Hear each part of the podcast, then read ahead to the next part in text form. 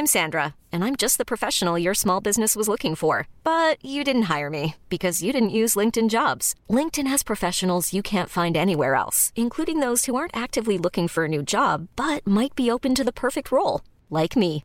In a given month, over 70% of LinkedIn users don't visit other leading job sites. So if you're not looking on LinkedIn, you'll miss out on great candidates like Sandra. Start hiring professionals like a professional. Post your free job on linkedin.com/achieve today.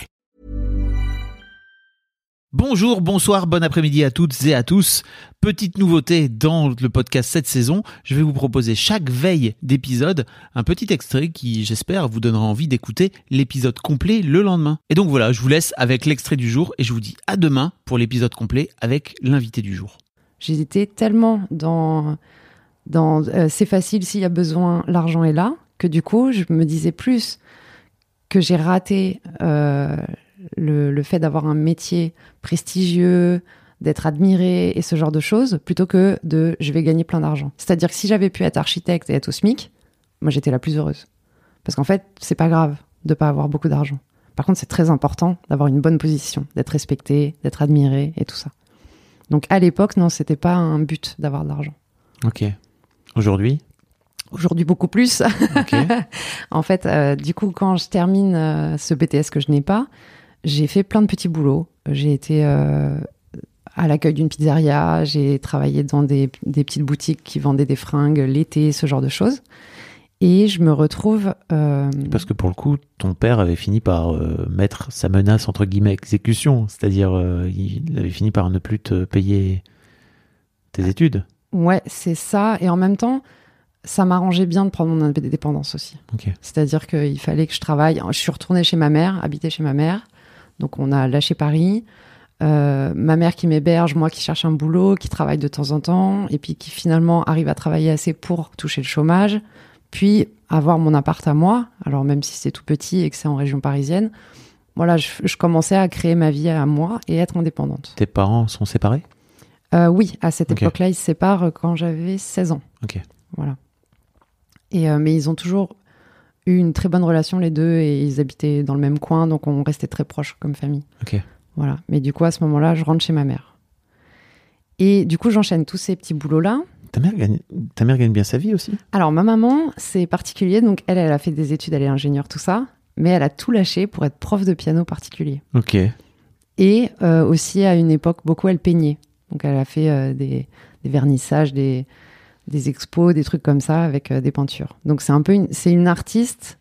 Je pense qu'elle a voulu faire ingénieur, tout ça pour être tranquillisée. Et à côté, euh, se dire, non, en fait, dans la vie, ce qui est le plus important, c'est de s'amuser, quoi. C'est de prendre du plaisir. Donc elle avait ce métier-là euh, dans la journée et en fait à côté de ça elle peignait, c'est ça? Ou alors elle a à un moment donné juste tout arrêté et- Elle faisait les deux en même temps. Elle faisait les deux en même temps. Elle faisait les deux en même temps. Et maintenant, il n'y a plus que le piano. Ok. Et elle continue à faire ça, même en étant séparée de mon papa. Et, et voilà, elle peux- est super heureuse. Tu peux très bien gagner très bien ta vie en étant prof de piano, hein, je crois. Oui, mais euh, bah, je pense que c'est raisonnable ce qu'elle gagne, mais elle est contente en tout cas de, de sa vie comme ça.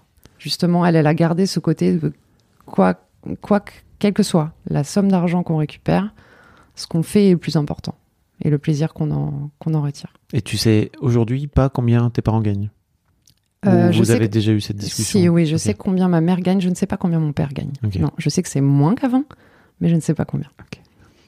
Voilà. Et je sais que ma mère, euh, bah, on se, en fonction des périodes où je travaille ou pas, on est à peu près au même niveau. Donc, euh, de temps en temps, je gagne plus qu'elle, de temps en temps, c'est elle qui gagne plus que moi.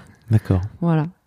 Donc à un moment donné, enfin tu racontais justement que tu avais fait des petits jobs, etc. Parce Oui, qu'il fallait que, Ouais. enfin gagner de l'argent. Exactement. Et je sais pas si je peux citer les marques Hum, tu peux. ou les enseignes, ouais. Mhm. Donc, euh, j'ai travaillé à un moment chez la Halle aux chaussures euh, pour un job de remplacement de quelqu'un qui était euh, en, en vacances l'été.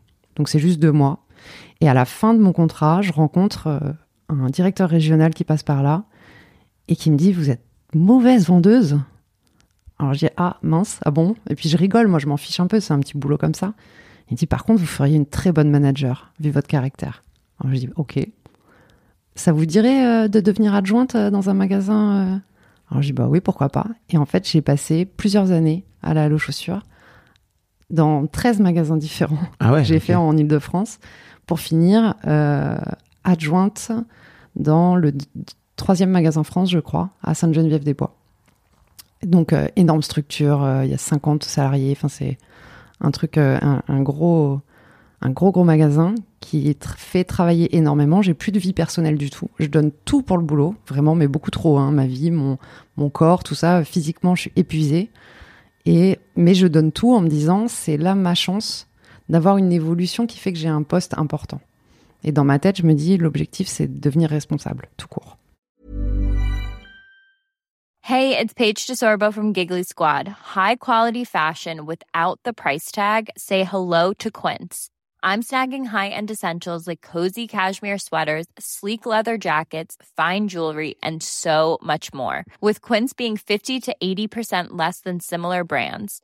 And they partner with factories that prioritize safe, ethical, and responsible manufacturing. I love that. Luxury quality within reach. Go to quince.com slash style to get free shipping and 365 day returns on your next order. Quince.com slash style.